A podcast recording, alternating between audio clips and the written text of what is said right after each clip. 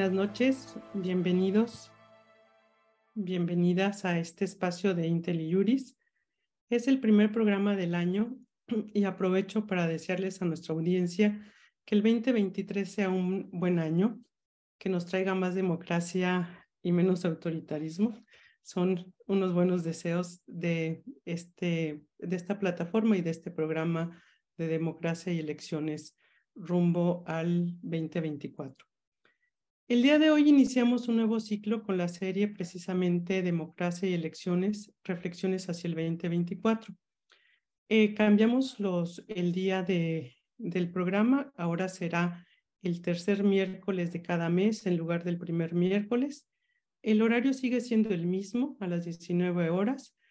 Y bueno, ahora podrán consultar ustedes los temas que abordaremos en la plataforma con una proyección de cuatro meses de anticipación. Eh, no ponemos más tiempo porque como todos ustedes saben, pues los temas son dinámicos, el derecho electoral es dinámico y siempre tenemos temas que están eh, novedosos y que están siendo eh, analizados en el momento. Entonces, eh, estamos diseñando de esta manera el programa que hoy inicia. Y bueno, el programa de hoy lo hemos titulado Reforma Electoral, el escenario legislativo. Y para hablar del tema nos acompaña la diputada Ivonne Ortega. Bienvenida, diputada, y muchísimas gracias por estar el día de hoy con nosotros. Hola, al contrario, Rosa María, gracias a ti por la oportunidad de platicar con tan especial auditorio. Gracias. Y bueno, también está con nosotros el senador Emilio Álvarez de Casa, eh, a quien también le agradezco infinitamente que haya reservado este espacio para compartir sus reflexiones con nosotros. Y eh, bienvenido, Emilio, a este espacio. Gracias, buenas noches. Y por tu conducto, Rosa María, a la comunidad de IntelliJuris. Y qué, qué, qué pertinente que empecemos con este tema. No sé si es el mejor para levantar el ánimo, pero de todo caso es mejor saber dónde está una parada, dónde está uno parado Así que un abrazo y por supuesto también un abrazo para Ivonne. Muchas gracias. Bueno, antes de dar el uso de la palabra a nuestros invitados, voy a permitirme dar una, una breve semblanza, leer una breve semblanza. Em, nuestro invitado de hoy, el senador Emilio Álvarez de Casa, es candidato a doctor en Ciencias Políticas y Sociales de la UNAM. Tiene un amplio trabajo en la sociedad civil organizada, así como una amplia trayectoria en la construcción democrática del país. Es promotor y defensor de derechos humanos en el ámbito nacional e internacional, fundador e integrante del Movimiento por la Paz con Justicia y Dignidad, promotor de diversas iniciativas de la sociedad civil, entre ellas cofundador de Alianza Cívica. Em, también se ha desempeñado en diversos cargos públicos como secretario ejecutivo de la Comisión Interamericana de Derechos Humanos, presidente de la Comisión de Derechos Humanos de la Ciudad de México, bueno, del Distrito Federal en su momento, y consejero electoral del Consejo General del Instituto Electoral del Distrito Federal. Actualmente es senador independiente por la Ciudad de México e integrante del Consejo Nacional Promotor de la Iniciativa Ciudadana Ahora. Eh, bienvenido, senador. Y bueno, también tenemos, también el día de hoy nos acompaña la diputada eh, Ivonne Ortega Pacheco, ella es licenciada en Derecho y maestra en Ciencias Públicas eh, comparadas por, la Facultad Latinoamericana de Ciencias Sociales, por la Flaxo. Cuenta con una amplia trayectoria política en la que ha ocupado diversos cargos de elección popular. Fue la primera gobernadora del estado de Yucatán, donde tuve la oportunidad de saludarla el fin de semana. Es senadora de la República, diputada federal, diputada local, así como presidenta municipal de Semul, Yucatán bueno, ahí me corregirá la, la pronunciación yucateca. Este, militó en el Partido Revolucionario Institucional, también ocupó diversos cargos partidistas. Actualmente es militante del Partido Movimiento Ciudadano, donde asumió la Coordinación Nacional para el Empoderamiento Ciudadano y representante de Movimiento Ciudadano ante el Consejo General de, del INE. Pues eh, como ustedes eh, saben, tuvimos dos procesos legislativos en el 2022 para aprobar reformas electorales. inició con una propuesta de reforma electoral constitucional, la cual fue rechazada en la madrugada del 7 de diciembre. Sin embargo, ese mismo día se presentó por la tarde ante la Cámara de Diputados lo que se ha denominado el famoso Plan B, que contempla diversas, em, un paquete de leyes eh, electorales de las que ahorita eh, platicaremos. Y posteriormente, em, la madrugada del 15 de diciembre, se aprobó por el Senado dichas reformas, pero se remitió nuevamente a la Cámara de Diputados. Y bueno, desde el punto de vista de la ciudadanía, la aprobación de estas reformas fue muy confusa. Hubo una serie de reservas en la madrugada que no supimos cuáles quedaron aprobadas, cuáles no. Este, y bueno, hasta el día de hoy no tenemos claridad de cuál es el estatus que guarda la, la, reforma, porque no, hasta el momento lo único que se han sido publicados es el decreto uh, de reformas a la Ley General de Comunicación Social y a la Ley General de Responsabilidades Administrativas. Y bueno, esto esto conlleva que sea importante que conozcamos em, qué ha pasado y cuál es el estado de la cuestión en estos momentos. Iniciaríamos con la diputada, eh, dado que está ahí el, el, decreto, con la diputada Ivonne Ortega, y le, le preguntaríamos eh, qué nos podría comentar eh, sobre qué le corresponde hacer en estos momentos a la Cámara de Diputados y en su caso, cuál es la proyección de que esto se estaría enviando al Ejecutivo para, eh, en su caso, la promulgación y publicación. Bueno, estrictamente como Cámara de Diputados, digamos que eh, ya concluyó nuestro proceso procedimental, valga la, redundancia, ya está en Cámara de Senadores.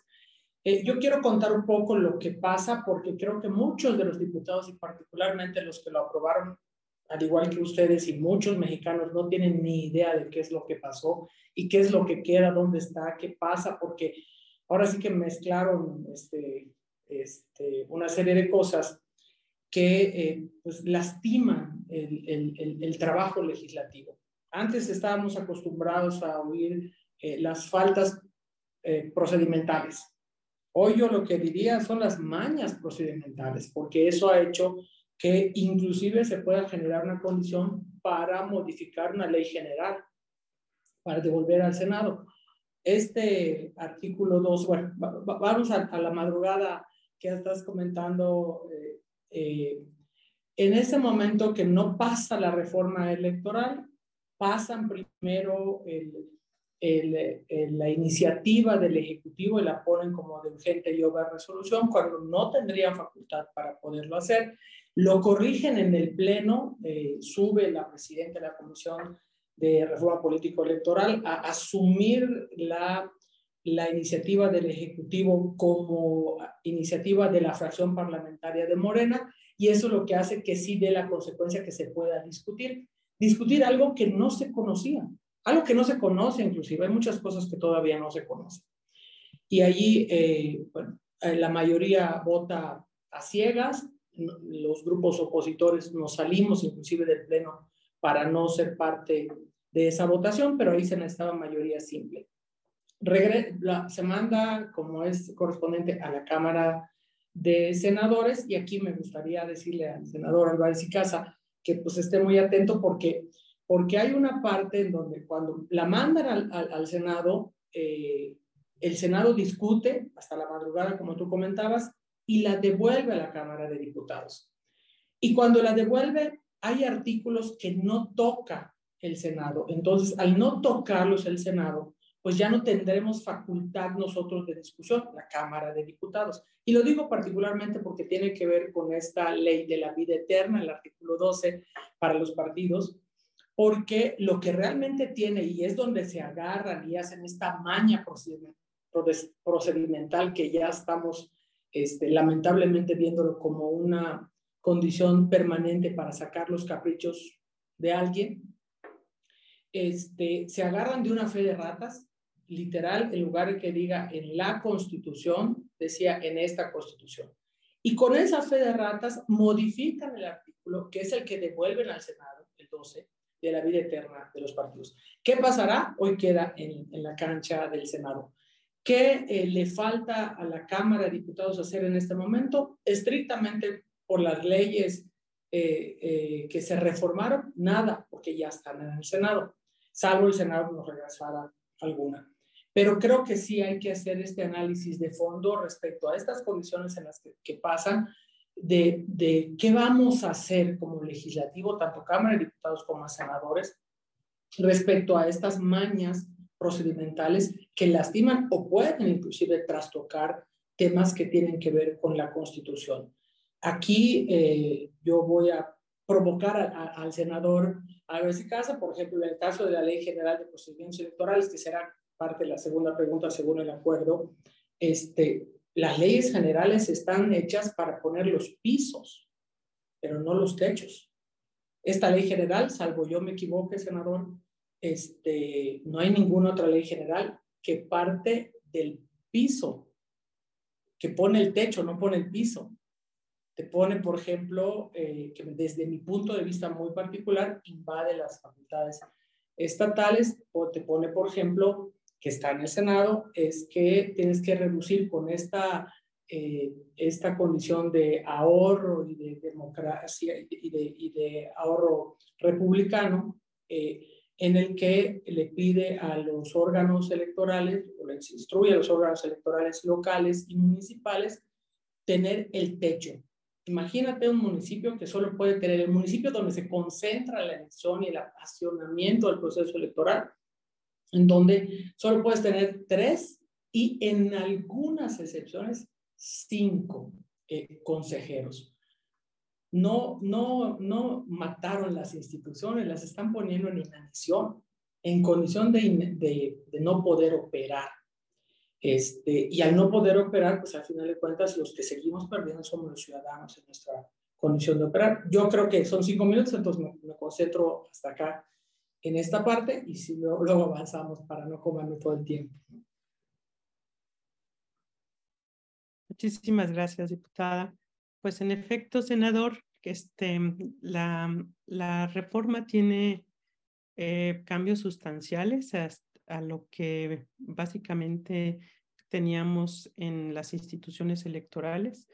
Em, le pega directamente a la estructura de, del INE y de los organismos públicos locales, pero también trae otra serie de reformas este, que podríamos Em, considerar que pueden tener cierto riesgo.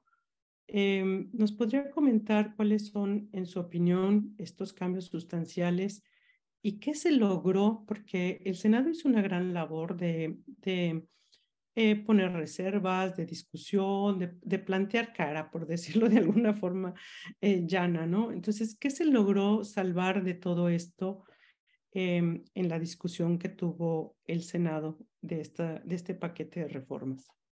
Claro que sí. Y déjame ir de lo, de lo general a lo particular.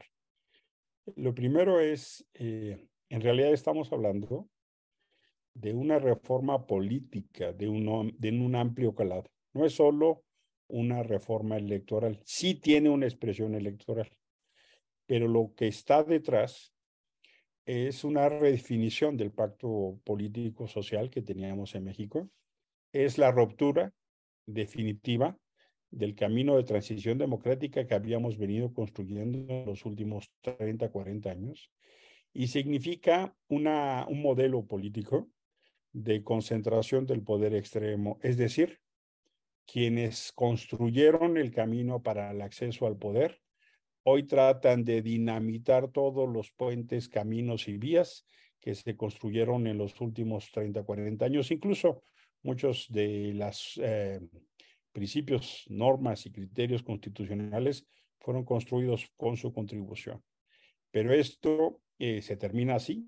No está todavía la última palabra, por supuesto, pero eso representa, en mi opinión, representa claramente una reforma que busca concentrar el poder, busca generar las condiciones para establecer nuevamente un partido hegemónico y busca, y eso me parece como extraordinariamente significativo, eh, mostrar una reforma desde el poder y para el poder. Por eso digo que no solo es una reforma electoral. La segunda expresión diría, me parece de la mayor importancia eh, entender que, que se detuvo esa reforma constitucional. Y no es menor, no es menor porque veníamos de un momento de, de una enorme desencuentro entre los eh, grupos parlamentarios de oposición.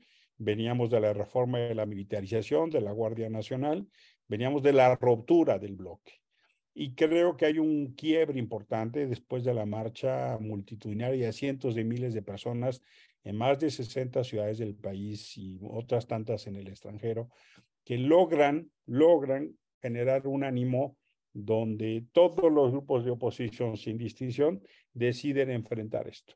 Y eso nos permite ahora tener elementos de anclaje constitucional, porque si se hubiera modificado la constitución, entonces sí estaríamos en una dramática situación, porque sería muchísimo más difícil darle vuelta atrás a esto.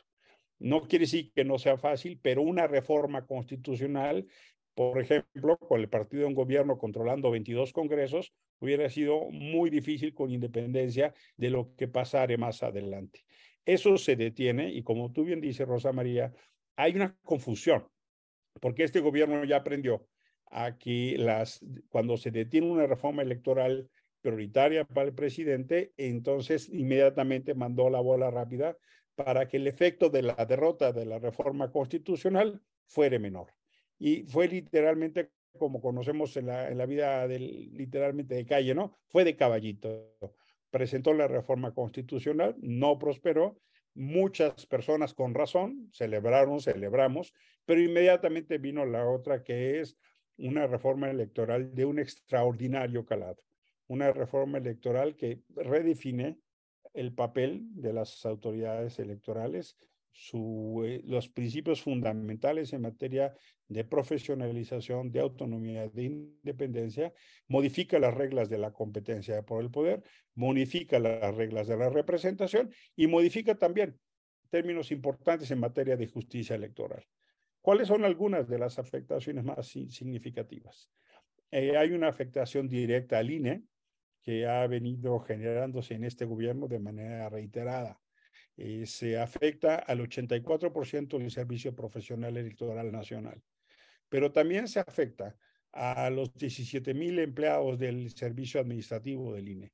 El Estatuto Profesional del Servicio Nacional Electoral y, el, que, y también el Estatuto Personal Administrativo hace las bases y las veces de un contrato colectivo de trabajo hay un estado de excepción laboral en el INE, es plasmado en la Constitución, y ahora sencillamente los aparecen y lo mandan, los mandan al apartado B. Y hay un proceso supuestamente argumentado por el tema de la reducción presupuestal de un adelgazamiento salvaje. ¿Qué implica eso? Bueno, pues todos los profesionales que conducen los procesos de entrega de credenciales, de capacitación, de ubicación de casillas, los procesos de fiscalización, literalmente son despedidos y se pasa a un modelo de la profesionalización que hemos intentado construir los últimos 30 años a un modelo, déjame decirlo, pasamos del modelo de riego al modelo temporal. Una disminución extrema para tener solo una persona de servicio profesional por distrito y los demás eventuales. Eh, hay un riesgo grande ahí, claro. Por ejemplo, todo el fenómeno de la distribución de las credenciales de elector todo el problema de la redistritación en una dinámica poblacional tan cambiante como la de México. Y hay fenómenos, por supuesto, que están en riesgo, como cuáles, como el fenómeno de la capacitación. Se reducen a la mitad los tiempos de la capacitación y eso genera entonces un muchísimo mayor riesgo de lo que significa el, fenómeno de la ciudadanización llevada hasta la casilla. La ciudadanización del INE no es solo que participen eh, el Lorenzo Córdoba o Ciro Murayama. Las vecinos, nuestras vecinas se constituyen en autoridad electoral. Eso entra en, una enorme tensión y eso nos genera una enorme dificultad. Hay cambios, por supuesto, por ejemplo, en todo lo que se refiere al proceso de sanción. Y es decir, le quitan dientes al INE y le quitan dientes al Tribunal Electoral. Eh, tiene uno de los principios más eh, controvertidos de esta reforma, es romper el principio de equidad, es decir, que haya más o menos margen abierto para que el gobierno pueda intervenir. Y es por eso esta reforma tiene dos paquetes. Como tú mencionabas, el, el paquete de comunicación y responsabilidades administrativas, que cambia todo el modelo de comunicación política en materia de la no intervención del gobierno en las campañas. Por ejemplo, con este cambio, le estarían dando bandera verde a las mañaneras del presidente, lo que había venido deteniéndose. Eh, eh, vamos a decirlo así, la prueba que hicieron en el mal llamado revocatoria al mandato, ese ejercicio, ese modelo de comunicación, ahora lo están queriendo llevar a las elecciones del 23 y 24. Y por otra parte, este conjunto de leyes que, incluso constituye todo un nuevo modelo en términos de sanciones a los partidos. Esencialmente, ¿qué es lo que quieren hacer? Impedir que el INE pueda sancionar a candidaturas, candidatas, candidatos a los partidos cuando se viola la ley y generarle una condición de ventaja a quienes están en los gobiernos. Hay una enorme repercusión en materia, por supuesto, presupuestal. Ya decía Ivonne, temas muy críticos de los soples. Por vía de esta ley se quiere, y yo estoy absolutamente de acuerdo con ella, se invaden competencias del orden estatal y se invaden incluso no solo en materia del orden em, de lo que se refiere a los órganos electorales, incluso hasta los órganos de representación constitucional. Es decir, hay un fenómeno de una eh, expresión manifiesta de venganza sin acabar de entender que ya no es el INE del 2006, que ha habido un cambio notable y que termino diciendo, lo notable es que quien ha tenido triunfos reconocidos por este INE en más de 25 elecciones importantes, me refiero a la presidencia, a la Cámara de Diputados del 18, a la Cámara de Senadores del 18, la de 21 del 18, 22 gobernaturas, ya no hablo de municipios y congresos locales, es el que quiere hacer este tipo de cosas. Eh, generalmente quien pierde es quien pide cambio de árbitro. Aquí es la ironía de que quien gana pide cambio de árbitro. Y la verdad es de una extraordinaria preocupación, Rosa María.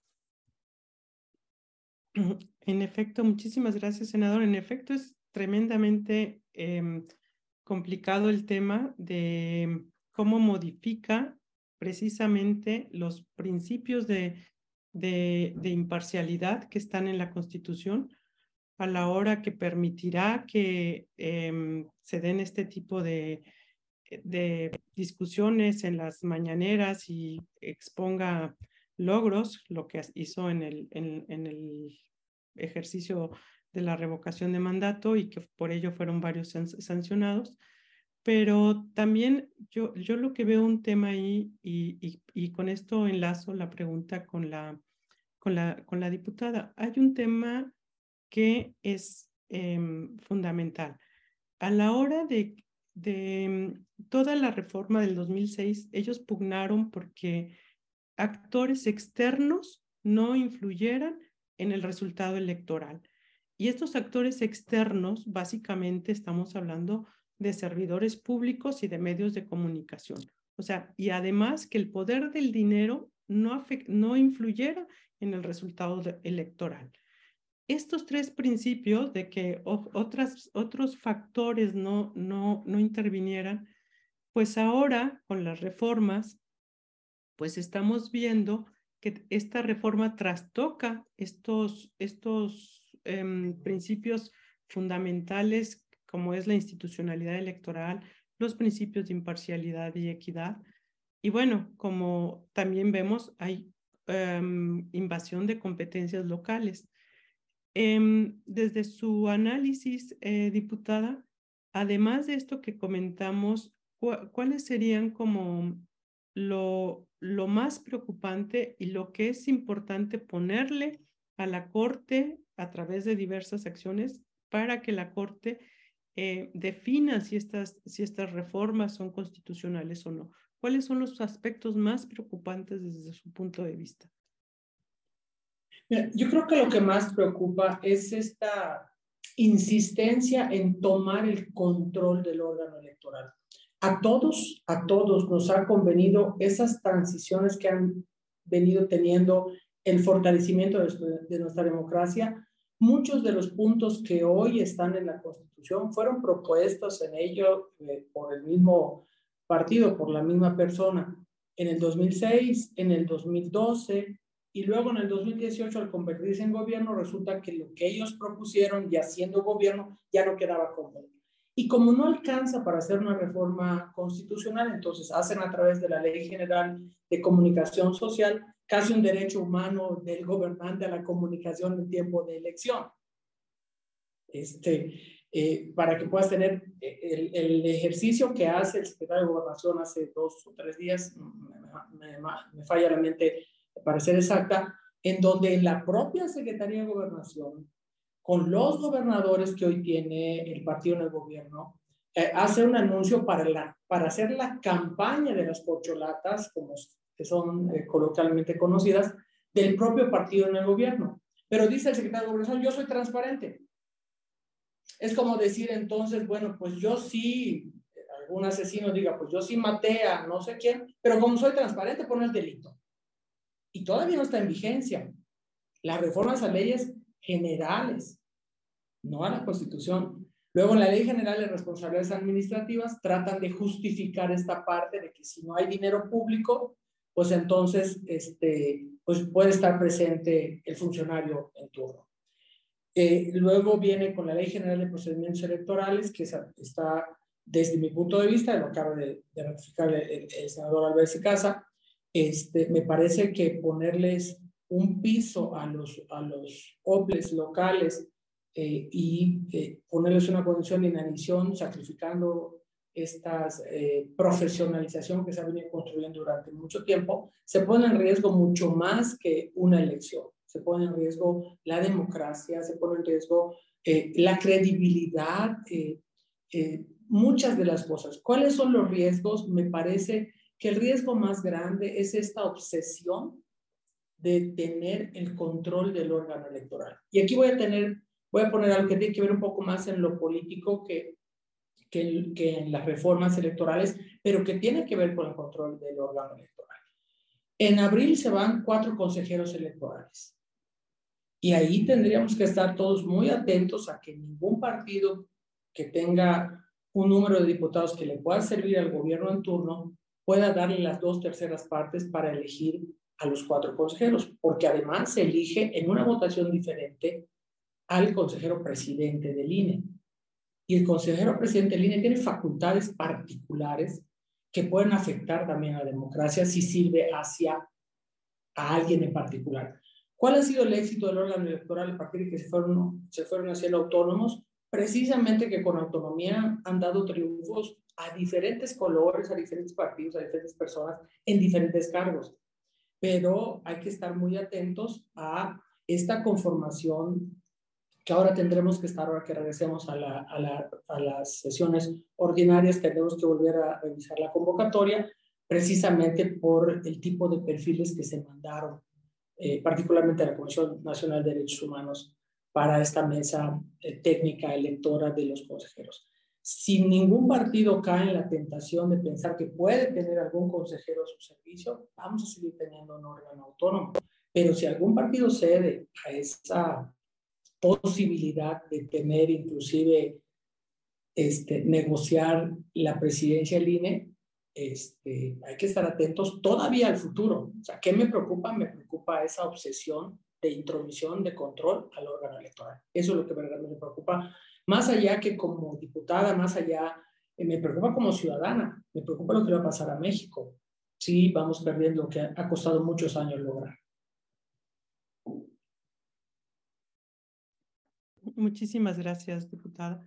Pues en efecto, este, tenemos ahí un, un, tema que viene en abril, que ya está en curso. Ya se emitió la convocatoria para la Em, designación de los cuatro nuevos consejeros, incluido el, el presidente. Y bueno, es, hay una cadena impugnativa por ahí interesante que el día de hoy incluso resolvieron algunas cosas sobre los, los em, integrantes del Comité Técnico de, Evaluación. Eh, es un tema que tendrá que abordar el, la Cámara de Diputados, pues en cuanto regresen de, al periodo de sesiones.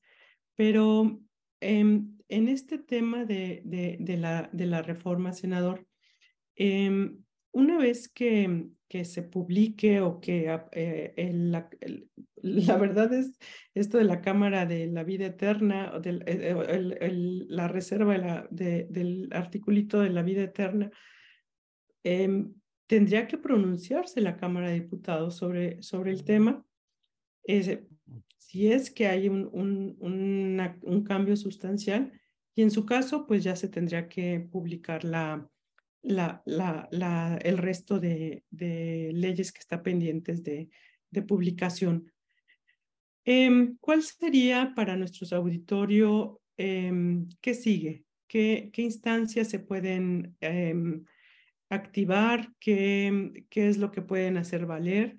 Vemos ahí que hay una serie de, de circunstancias que puede ser que invadan competencias locales eso podría, en su caso, activar alguna controversia, pero también pues tenemos por ahí las acciones de inconstitucionalidad que podrían darse, pero desde su perspectiva, eh, ¿qué, yo veo como que podría venir un aluvión de, de, de, este, de impugnaciones, pero a lo mejor soy muy, este, eh, tengo mucha esperanza. Dios, Dios la oiga, Dios la oiga tengo, tengo la esperanza de que voz, así sea. Voz de bueno. profeta.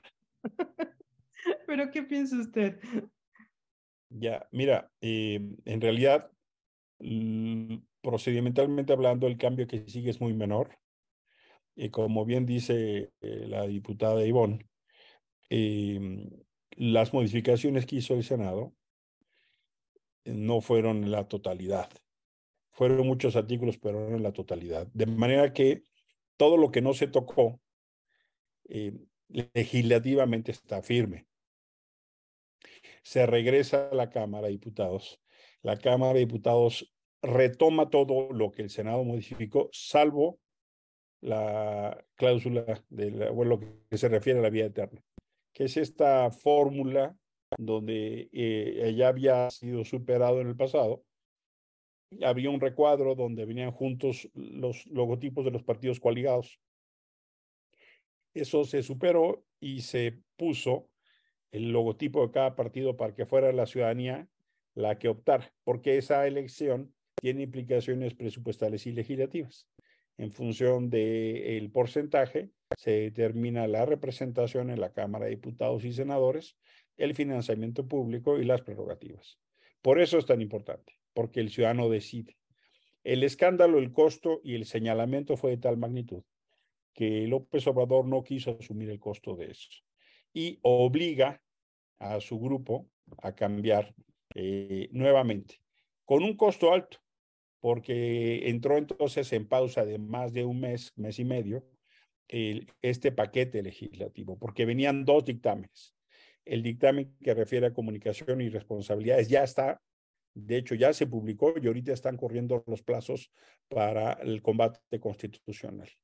El otro, lo que se prevé, este paquete de cuatro leyes, es que llegará al Senado el primero de febrero y entre el 1 y el 2 se aprueba. Se está esperando una aprobación rápida, no, no, no leemos una cosa distinta. En su caso, sería la semana posterior, la primera semana de febrero.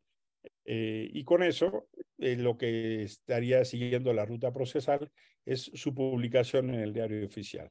Una vez que se publica en el diario oficial, se tiene 30 días y esencialmente hay tres mecanismos de control constitucional. Primero es la acción de inconstitucionalidad, que lo pueden presentar al menos una tercera parte de los integrantes de ambas cámaras. En ambos casos va a pasar. O sea, yo te adelanto, Rosa María, nosotros ya firmamos la, la, la representación, ya dejamos firme para combatirlo. ¿no? Estamos acabando justo los últimos elementos y argumentos. Pero eh, no tengo duda que eh, este instrumento de las minorías en ambas cámaras se va a ejercer. Eh, por supuesto que se va a pulir y eso ahí afortunadamente todos estamos parejos, toda la oposición jale los mismos términos y ahí vamos a combatir. Está el Movimiento Ciudadano, está el Grupo Plural, está el PRD, está el PAN, está el PRI, está el PRD. Ahí en conciencia se va a hacer.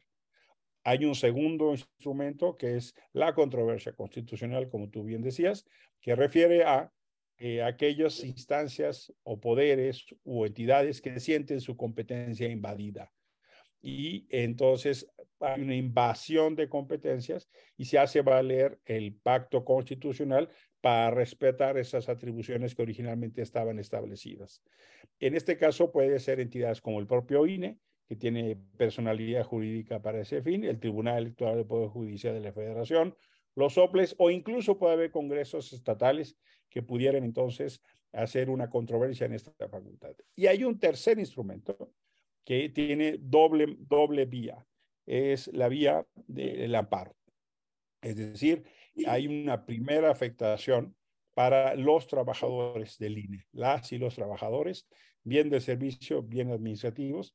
Ahí hay dos cuerdas, la cuerda por supuesto, el amparo directo y también la cuerda del Tribunal Electoral de Poder Judicial de la Federación, porque para efectos laborales es autoridad por mandato constitucional.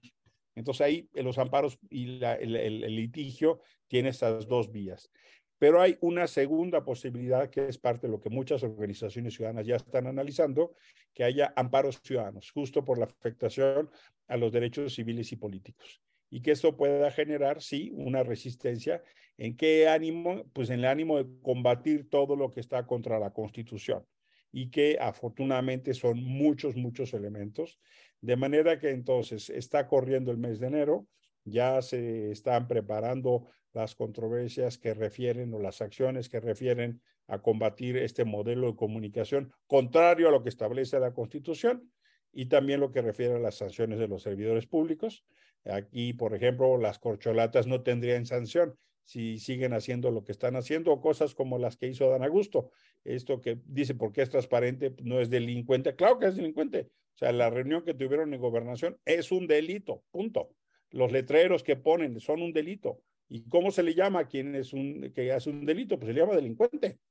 Y tenemos un, por ejemplo, el caso de Claudia Sheinbaum, es una delincuente reiterada porque en la revocación del mandato el INE la sancionó y hay una práctica reiterada y sistemática.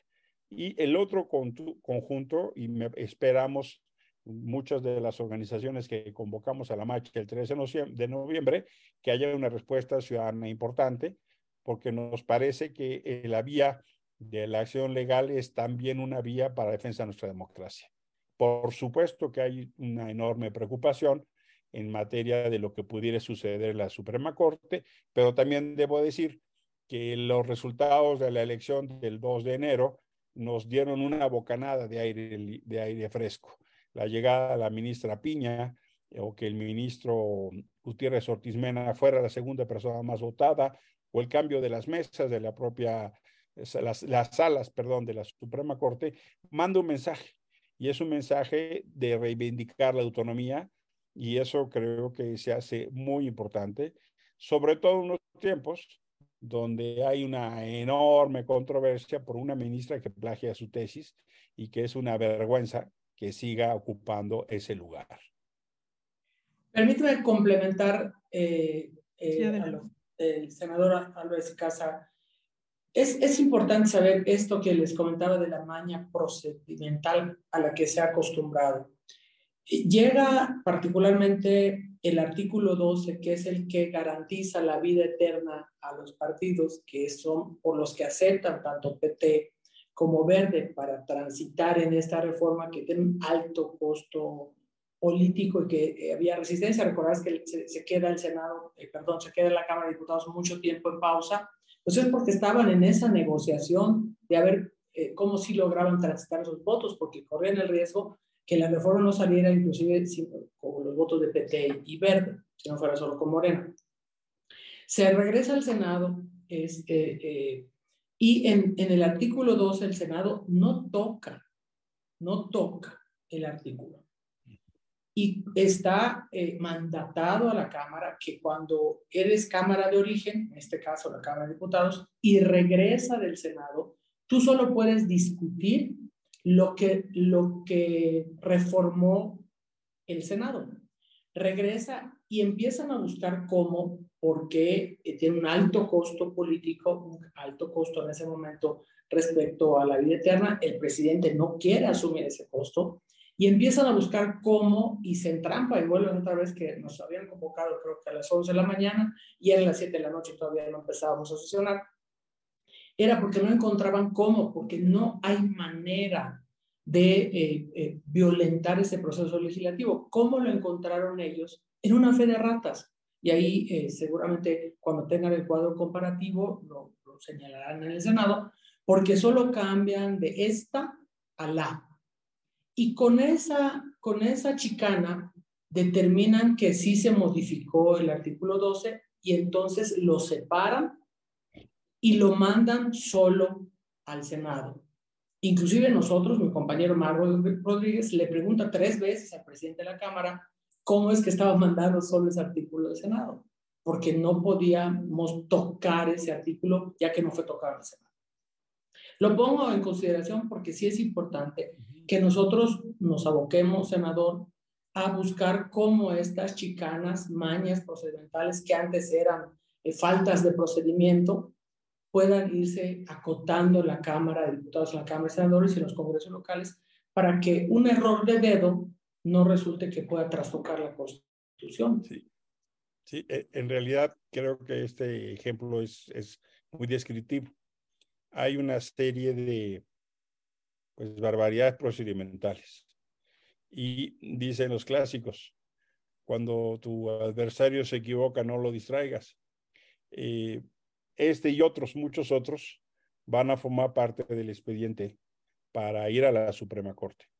Porque eh, no puede ser, por ejemplo, en el Senado de la República, cuando sesionó, eh, sesionaron ilegalmente las comisiones. Tenían que haber sido comisiones unidas y no sesionaron en Comisiones Unidas. Tenían que haber dado un tiempo de 24 horas, no lo dieron.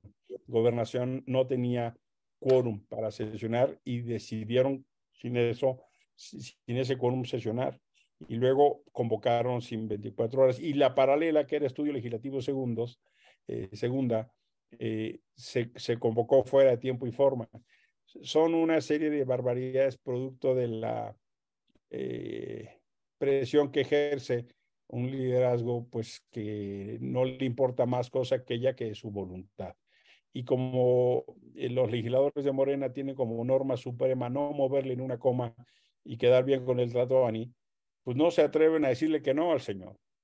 Eso, todas esas quebrantos de procedimiento son elementos, y hay que decirlo, la Suprema Corte ya ha declarado inconstitucional leyes completas, por ejemplo la de seguridad interior, justo por este tipo de errores.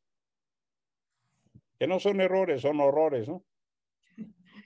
Una de las, en efecto, nos dio una bocanada de, aire puro la designación de la, de la ministra Piña como presidenta de la Corte pero pues aún está ahí el tema de la tiranía de los cuatro votos, ¿no? Este, si no se logran los ocho votos para que se, se declare la invalidez de la norma, pues podemos tener una gran discusión, podemos tener que siete ministros em, compartan que esto es inconstitucional, pero si no se logran esos ocho votos, pues eh, tendremos un resultado adverso. Y podríamos pensar que hay alguna, alguna otra vía, además de los amparos y de las, y bueno, lo mismo pasaría con las controversias, ¿no? La tiranía de los famosos cuatro votos. Em, una, una vez que se empiece a aplicar la, la, la, las, em, la reforma, pues viene otra vía que es precisamente que podría eh, impugnarse por, un juicio electoral por los partidos políticos cuando se esté aplicando esa norma, ya en la aplicación específica, em, establecer pues su, su necesaria revisión por el Tribunal Electoral para que determine la validez de esa norma. Em, es decir, tenemos como un caminito un poco más em, empedrado, porque es piano, pianito. Este es eh, acto del acto de aplicación con eh, momento a momento, pero que podría em, darse un resultado si en su caso la Corte no, no, no, no resuelve en tiempo y se puede dar este tema de que no se logre declarar la invalidez, porque ya tenemos, no sé qué piensen, qué piensen ustedes, pero podría darse un tema de que el Tribunal Electoral, eh, que puede ser más empático incluso con el tema este de, de las normas inconstitucionales, pues pueda ir revisando piano a pianito la aplicación de la norma y tener por ahí también algún, algún resultado positivo. ¿Qué piensan ustedes? Pues sin duda yo creo que elementos hay, acaba de comentar el senador. Aquí vale la pena agregar, por ejemplo, que se estaba discutiendo eh, el envío al Senado cuando el Senado ya ha cerrado su, su, su, proceso. Y ya inclusive se había instalado la, la permanente cuando nosotros todavía no habíamos terminado de discutir eh, eh, eh, estas, estas leyes. Bueno, ni siquiera se habían presentado en ese momento. Entonces, elementos hay. Yo creo que la gran pregunta aquí será la voluntad política, eh, la voluntad moral, particularmente de eh, los miembros de la Corte, y la moralidad personal de estos cuatro votos que tú comentabas, hasta dónde quieren hacer abyecto al Poder Judicial yo veo que em, increíblemente eh, López Obrador y su partido han apostado ya por el conflicto preelectoral. Y eso es un mal augurio, porque de por sí las elecciones son un proceso tenso. La polarización previa en el país eh, caerá en un campo fértil de conflicto y violencia es de una extraordinaria responsabilidad porque nos conducen hacia un terreno de incertidumbre electoral. La falta de un marco claro y la posibilidad de que este marco siga, siga siendo contravenido sistemáticamente a lo largo del proceso es uno de los grandes hierros de esta reforma. Las reformas electorales previas se hacían de cara a las elecciones intermedias, no de cara a las elecciones presidenciales. Esta reforma está hecha de cara a una elección presidencial. Es de una extraordinaria irresponsabilidad. Pero si yo redujera, diría, el proceso electoral tiene esencialmente tres reglas. Respeto a las reglas, respeto al árbitro y respeto al resultado. Lo que hemos visto de un gobierno que no cumple ni las reglas ni respeta al árbitro. Entonces, por supuesto que se abre todo la duda de si este gobierno pierde, ¿va a respetar el resultado? ¿O les va a costar el mismo trabajo que a Martí Batres para reconocer cuántos ciudadanos marcharon en la Ciudad de México el 13 de noviembre? Eh, que además fueron 60 ciudades. Es decir, queda absolutamente cuestionado el compromiso ético y, en mi opinión, la derrota ética de este gobierno que tenía en su la democracia su bandera. Y por supuesto que hay otro componente a los cuales yo llamo acá, que es eh, la defensa de nuestra democracia. Sí creo que tenemos que expresarnos, sí tenemos que hacerlo saber quienes estén en condición de participar en estos amparos hay que hacerlos, hay que conectarse con abogados, hay que luchar lo individual, hay que sumarse con organizaciones. Yo pienso que este momento es un momento clave para defender al INE, para defender a nuestra democracia y con eso recuperar la senda democrática. Y creo que es un momento de regresar al activismo los que aquí estamos entendemos lo que pasó en la década de los 90 y de los 2000 y posteriores, porque fuimos construyendo ese proceso. La observación electoral era ilegal en México. Logramos construir un proceso y logramos construir momentos justo para poder limitar en los medios de comunicación, en los recursos públicos, en los delitos electorales.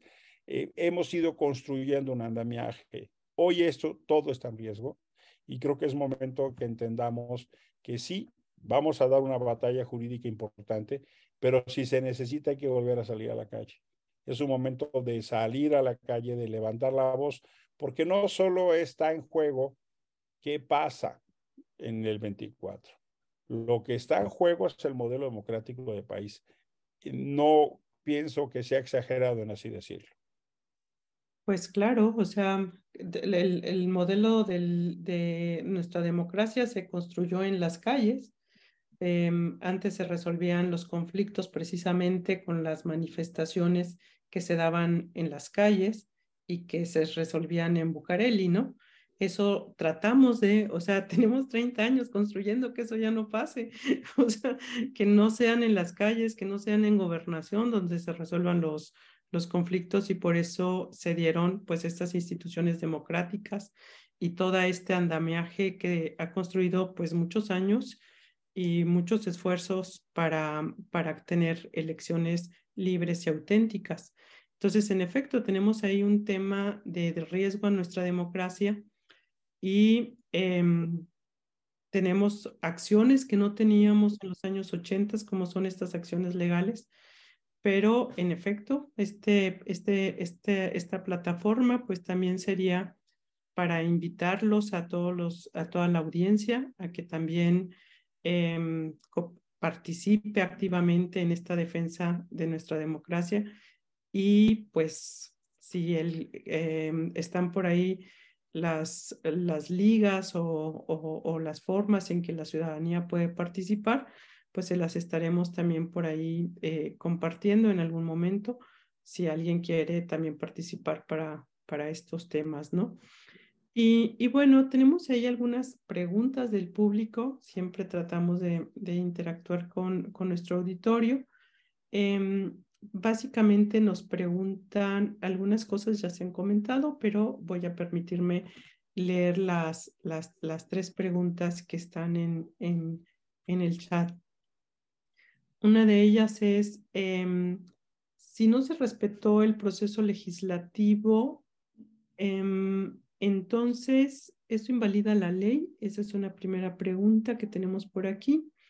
La segunda pregunta que tenemos también por aquí es em, si hay alguna posibilidad de que el Senado modifique, debe ser la Cámara de Diputados, pues es ante quien está, aunque la pregunta dice el Senado, modifique algo en esta segunda momento que va a analizar. Y una, una siguiente pregunta es, em, bueno, felicitan al senador Emilio este, y nos comentan que se, se, reformó la ley de comunicación social eh, que pretende cambiar la interpretación de lo que es propaganda gubernamental lo cual implicaría que servidores públicos se puedan emitir opiniones en periodo de campaña electoral. Eh, ¿Cuáles serían las acciones legislativas para solicitar congruencia con la Constitución y qué actores les correspondería demandar la constitucionalidad de la aprobación y promulgación de leyes secundarias? Y bueno, eh, lo que hemos estado platicando, cuáles son lo que se contraviene en la Constitución. Y bueno, también tenemos por aquí un comentario en el sentido de que em, pues se pide que la Jucopo eh, eh, haga una elección seria respecto de las personas que conformarán el Comité Técnico de Evaluación, pues para evitar precisamente la elección de consejeros parciales. Em, bueno, son algunas de las de los comentarios, de las manifestaciones que nos, que nos hace el auditorio. Eh, no sé, tenemos todavía algunos, algunos minutos. Eh, diputada Ivonne, algunas conclusiones sobre, sobre el tema. Claro, en base a las preguntas, en este momento, lamentablemente, la Cámara de Diputados ya no está. el, el, balón, por decirlo, el balón está en la Cámara de Senadores.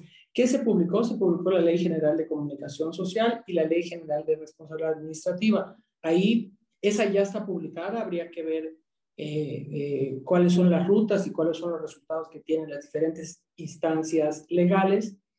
La Ley General de Procedimientos Electorales está en la cancha de la Cámara de Senadores. Me imagino que entrarán a discutirla ahora que regresen al periodo ordinario. Y creo que ahí hay que aplicarnos respecto a todas estas condiciones que ojalá puedan evitarse desde la Cámara de Senadores y si no, pues utilizar los órganos eh, jurídicos que, que nos tocan.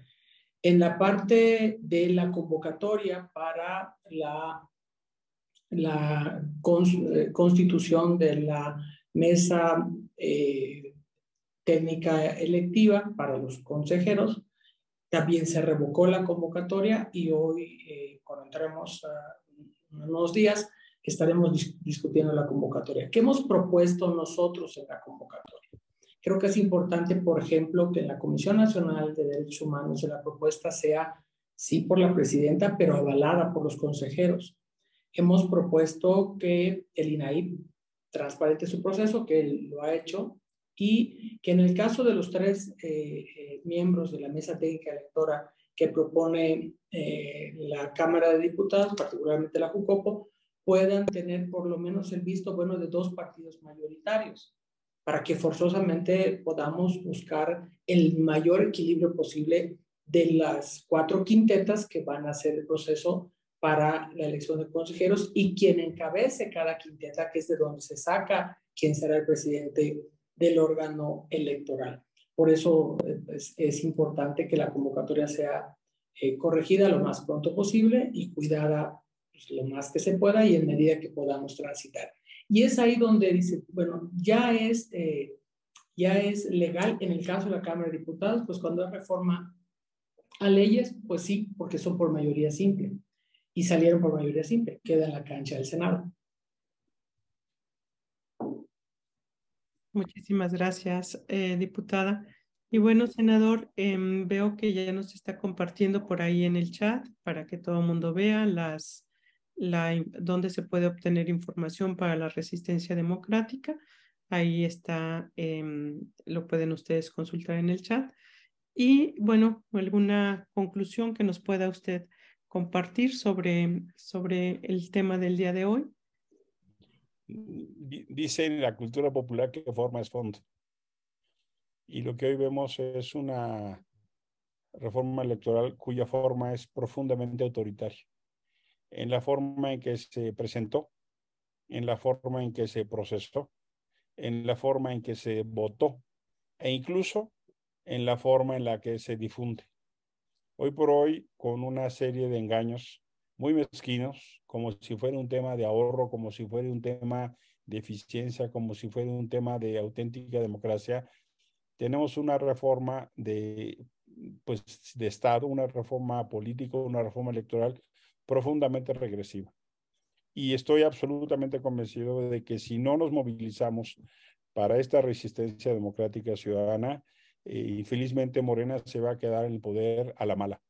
Eh, si Morena gana porque tiene la simpatía de la mayoría de la población, pues tendremos entonces quienes no estemos de acuerdo con organizarnos mejor para ganar, ganar la confianza y poder construir un proyecto futuro. Pero lo que no se puede es que gane a la mala. Lo que no se puede es que quieran controlar el árbitro, lo que no se puede es que quieran falsear la ley, lo que no se puede es que quieran romper el pacto constitucional, lo que no se puede es que utilicen los recursos públicos para ese fin. Hemos construido procesos electorales que cada vez son más confiables, literalmente que nos han costado sangre, sudor y lágrimas, literal. Y, no estamos, y vidas, y vidas y no estamos dispuestos a quedarnos con los brazos cruzados a ver cómo hacen estas marrullerías y estos engaños. Yo al menos no estoy dispuesto. En los noventas participé en la construcción de Alianza Cívica justo porque yo quería que cada quien decidiera lo que pasara.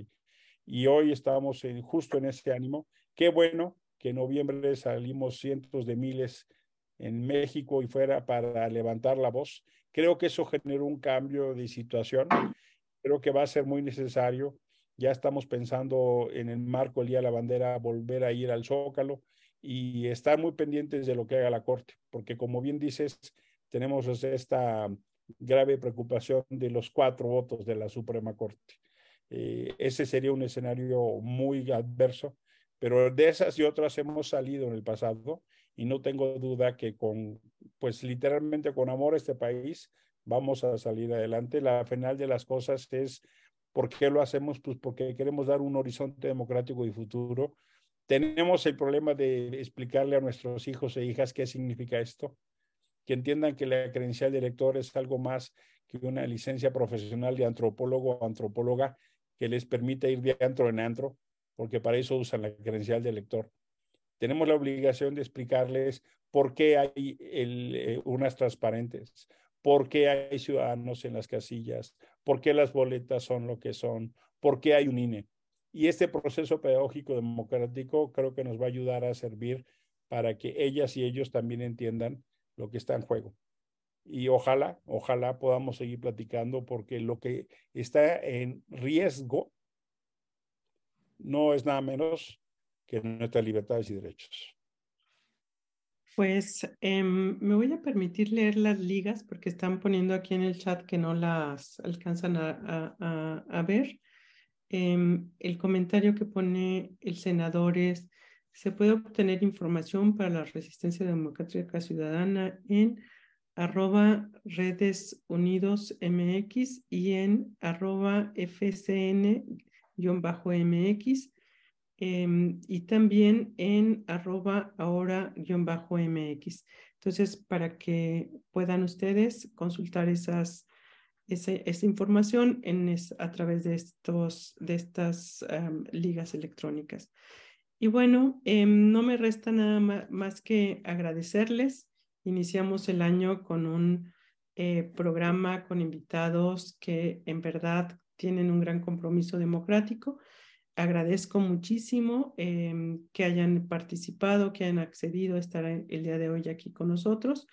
Y bueno, solo me resta decirle al auditorio que los esperamos el próximo febrero, el, tercer, el tercer miércoles de febrero, estaremos nuevamente aquí con ustedes y pues para esa fecha ya tendremos un poquito más de claridad de cómo van las acciones, si hubo o no hubo, o sea, cómo, cómo estarán las cosas, pero esperemos que efectivamente haya muchísima acción eh, jurídica, muchas acciones jurídicas para interponer los medios de impugnación necesarios, pero que también haya eh, un compromiso democrático en cada uno y en cada una de las mexicanos y de mexicanas que nos escuchan el día de hoy.